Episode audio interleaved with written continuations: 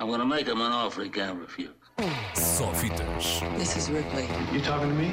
last survivor of the Nostromo. Ooh, that's a bingo. Com Ricardo Sérgio. Hello, Rick. Go ahead. Make my day. Boa tarde, começamos hoje com uma estreia inédita em Portugal, não tanto pelo conteúdo, mas pela forma. É que hoje chega às salas de cinema um filme da Netflix, que para a semana é lançado na plataforma de streaming. Chama-se Red Notice, Aviso Vermelho. É o filme mais caro da Netflix, custou uns míseros 170 milhões de euros. É uma comédia de ação com Dwayne The Rock Johnson, Ryan Reynolds e Gal Gadot numa espécie de jogo do gato e do rato. Red Notice. Estreia hoje nos cinemas e de hoje oito dias na Netflix. Claro que não é a primeira vez que a Netflix estreia filmes nas salas de cinema primeiro.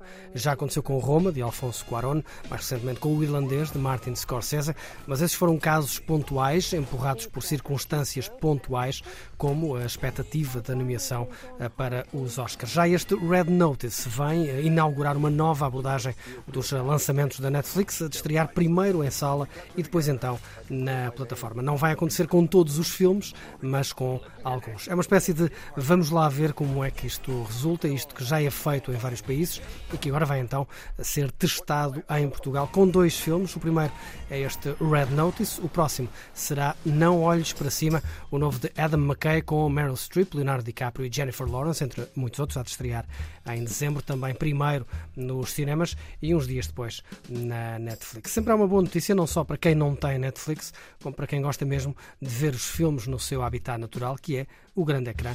A ver, vamos o que é que isto vai dar. Mas há mais estreias nesta quinta-feira, mais estreias normais nesta semana. O novo Eternals, o tal primeiro filme da Oscarizada Chloe Zhao para a Marvel com um elenco de luxo, liderado por Angelina Jolie, marca também uma nova fase do universo Marvel. Estreia também Spencer, o filme de Pablo Larraín sobre a princesa Diana, com Kristen Stewart a fazer de Diana e a colocar-se na pole position da corrida aos Oscars, é verdade. E finalmente estreia o novo de Nani Moretti, o muito tocante Três Andares, filme que foi apresentado em Cannes, um drama sobre famílias que vivem no mesmo prédio em Roma e que ao longo de 10 anos vão vivendo as suas pequenas tragédias, vivendo dias eh, mais ou menos difíceis, mais ou menos duros, mais ou menos desconfortáveis. É a primeira vez que Nani Moretti realiza um filme a partir de uma história que não é sua, é a adaptação de um livro do escritor israelita Eshkol Nevo. Talvez por isso também nos pareça aqui um filme mais fora do universo de Moretti, ainda assim cheio daqueles momentos tão tontos como comoventes a que Nani Moretti nos foi habituando. São três andares de desamores, desencontros, desentendimentos, num filme que, não sendo o melhor de Nani Moretti, é um belíssimo reencontro com o realizador italiano e por isso mesmo é que foi tão bem recebido no Festival de Cannes. Che succede? Ma perché Renato non risponde al cellulare, scusa? Ma non ce l'ha il cellulare, non se l'è portato. È così distratto in questo periodo. Francesca! Abbiamo sbagliato tutto. Questi anni senza di lui sono stati orribili. Non si può costringere una donna a scegliere tra il marito e il figlio. E io ho scelto.